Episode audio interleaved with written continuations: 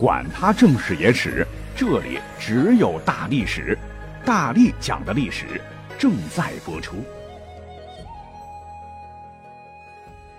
大家好，我是大力丸儿。眨眼之间呢，我又做一期大历史的关于这个温度的节目哈。时间到了七月七号，刚看热搜呢，好像还挂在热搜榜上啊，就是热到爆的气温。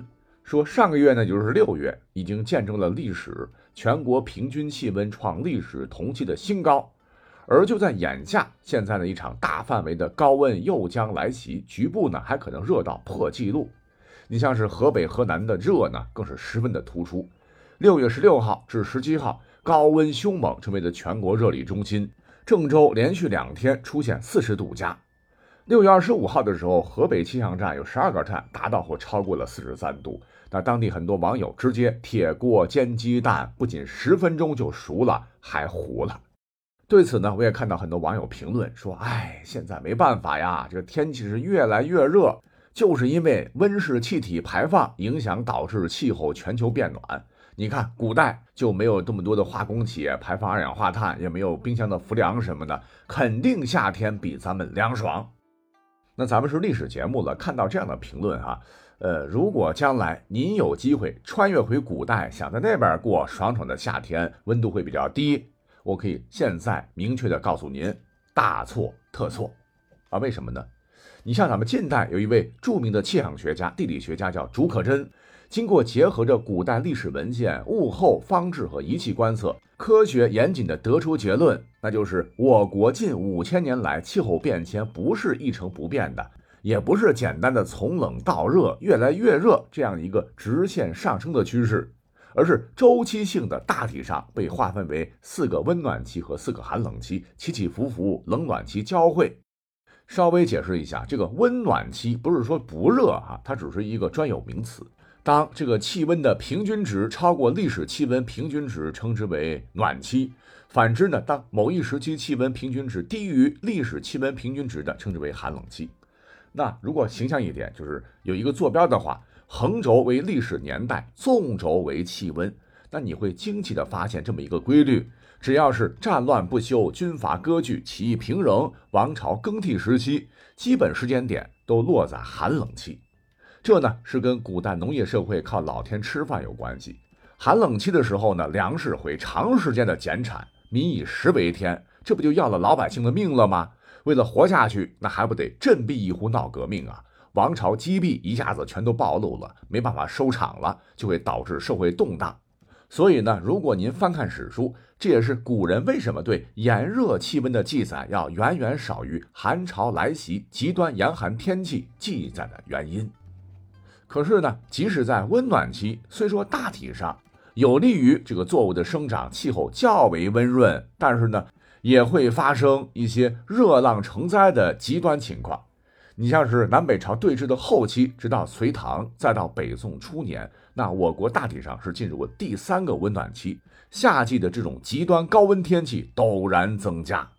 哎，我们有很多史书来印证，如《北齐书》记载，在西凉天宝八年（公元的五百五十七年）三月，大热，人或噎死。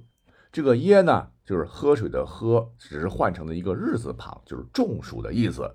注意，这还没到农历的六月底到七月这四十来天的三伏天啊，而是在三月，这个气温呼的就飙上来了，是极其反常的极端天气。那按照现代医学，人体在三十五度以上会中暑，所以当时的这个温度至少在三十五度。再如《正史》唐史载。贞元十四年，公元七百九十八年，是春夏大旱，是粟麦枯槁。哎，这应该是典型的高温热旱。你像是水稻，高温连续三天超过三十五度以上，就会引发减产，能达到枯槁，一捏这个叶子和茎就碎了的程度。那当时应该是超过了四十度的温度，地表温度会更高。另据五代史的记载，说是在九百零八年七月十七号。还精准到了日，后梁开平二年六月辛亥这一天。一般情况下，史官惜字如金呐，竟然在史书上写了俩字，叫做“亢阳”，就是亢奋的亢哈，阳光的阳，盛即之阳气也。那中医呢，也常做病理学名，什么肾阴虚、命火偏旺等。那如果用在天气上，那就是不是一般的了，而是极其极其的酷热。天空一定是晴空万里，大太阳像个大火球一样火辣辣的炙烤着大地，一丝风也没有。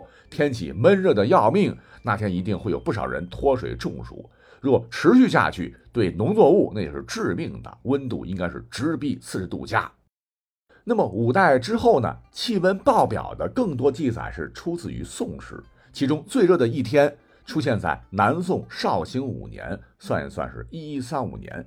而这一年的四月，被掳走到苦寒之地的宋徽宗赵佶不堪忍受非人的精神折磨，终于屈辱的死于五国城，尸体被金兵火化。而就在一个月后，古人迷信讲什么天人合一，赵姓的郡望不是在天水吗？所以呢，这个宋朝也被称作天水一朝。那金克水，所以北宋灭亡。而等到这个五月。说先帝就这么惨死啊，一定会上天预警。果然，在南方苟延残喘的南宋，当月是大奥四十余日，草木焦槁，山石灼人，噎死者甚众。这个奥就火字旁一个奥运会的那个奥，本指温暖，大奥就是太太的太热了。不翻译也晓得，就是当时遭大灾了，连山岩和石头都滚烫。碰一下，这烫的很缩手哈！看来这个温度也是可以在太阳下煎鸡蛋了。但这还不算是同样处在温暖期的另一个朝代所记载的诸多高温日里的古代最高纪录。那这个朝代我们就不卖关子了哈，就是离我们最近的清朝。当时当政的乃是乾隆皇帝，时间是他登基八年的1743年的七月十四到二十二日，那十二天之内。包括天子所在的北京城，高温席卷大半个中国，天津、河北、山西、山东等等，整个华北地区都被酷烈的阳光所统治。那到底有多热呢？当时北京有一个法国传教士，叫做宋君荣，在寄往巴黎的信件中明确记述：北京的老人称京师微暑，一生从未见1743年七月这样的高温。当时各地是纷纷进表，如毗邻的天津说。苦热，土石结焦，热还加了一个形容词苦，土地感觉都被蒸发了，石头被焦灼了啊！这些文字将突如其来的酷热难当的极端天气描写的是入木三分。而重灾区当时河北的高邑是触目惊心呐，说墙壁重阴翳，严如火灼，就是以前的这个阴凉地也待不了人了。日中千息消化。就是正午太阳最毒的时候，铅和锡就像冰块一样融化了，这温度肯定超过了煎鸡蛋呢。再如山西的福山县志是如实恐怖的记述道：夏五月大热，道路行人多有避者，京师更甚，夫人在京贸易者亦有热避者。据不完全统计啊，光是北京城及周边吧。热死的就有一万一千四百人之多，可以想见其他地方也好不到哪里去。哎，这还不是我瞎编。那么，经过咱们的气象局国家气候中心古气候研究室专家的研究换算，一七四三年七月二十至二十五日下午的气温值应该是均高于四十度，其中以七月二十五日的温度为极值，达到了可怕的四十四点四度，表面温度呢应该是在六十五度左右。这可是沙漠地带被太阳曝晒的一个温度了，而这个记录呢，是直到几百年后的1942年和1999年的夏季曾经接近过，但是没有持平或超过，还差两度多。那结合刚才讲到的，我们伏古追今，你看现在好像就从新闻报端上没有看到啊大量的有中暑热死的这样的情况，为什么呢？啊，因为咱们现在不是有电吗？有空调，有风扇，有冷饮。去超市、逛商场、去图书馆、去饭店，冷气也很足。那还有一些水上娱乐项目了，也是夏日降暑好去处。熬着熬着呢，夏天也就过去了。可是古人呢，真没有这些他们眼中神仙才能用上的宝贝。所以呢，一旦大暑来临，确实难挨。遇到持续的热害，很可能会导致大面积的中暑事件。在古代，别说是老百姓了，就连贵为天子的皇帝，说实话，有时候也会被迫向炎热的天气低头。不过人家啊，毕竟是九五至尊嘛，呃，为了降暑都是大手笔啊。举个例子，你像宫中最不缺的就是什么呀？宫女和太监一次来八个，二十四小时移动随身式的人力扇子，那这种享受呢，我们现代人也做不到啊。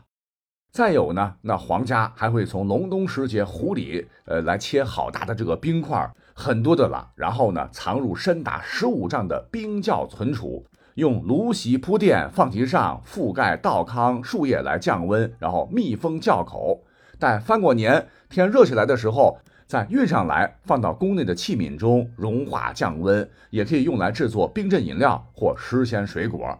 那会有专门的部门，有上百个编制的公务员负责干这个活。因为呢，这个存储还是比较的原始的哈，夏天用的时候呢，只剩下三分之一的冰未融化，所以呢，当时采冰的量很巨大，会持续一两个月。那再不济，你像乾隆爷，估计是被这次最高温的天气给热怕了，曾作诗曰。冰盘雨雪殿，潋滟翻寒光。辗转苦烦热，心在千里旁。就是什么手段工具用上了，还是苦烦热？那咱热不起，还躲不起吗？于是乎呢，曾对西北高东南低，夏日盛行携带水汽的偏南风，因此是爽凯高明，消除热气的承德避暑山庄进行过大规模的扩建。那夏天京城热死人，可是寡人没事儿，直接夏天去避暑山庄处理政务不就得了吗？那除了皇帝面对这种高温极端天气，那古代的普通老百姓也不是说完全的坐以待毙，也会吃一些沿街小贩售卖的冷饮。对，古代呢也有冷饮，可是呢没有刺客雪糕。北宋汴京城当时就有冰店，专门卖这个什么冰糖、冰雪、冰原子等饮料，还有冰镇的酸梅汤等等。一个呢就是民间它也有冰窖，如果说少量的呢，也会用硝石来制冰。那或者说自家茅草房里，然后挖个深井，然后留一个小口，盖上盖子，天热的时候拿开盖子，那里边呢就会有凉气冒出。再有呢，可以使用凉席、凉床，还有竹夫人什么的哈。虽说不如现代，可是面对高温热浪来袭，这也体现了古代人民的高超智慧。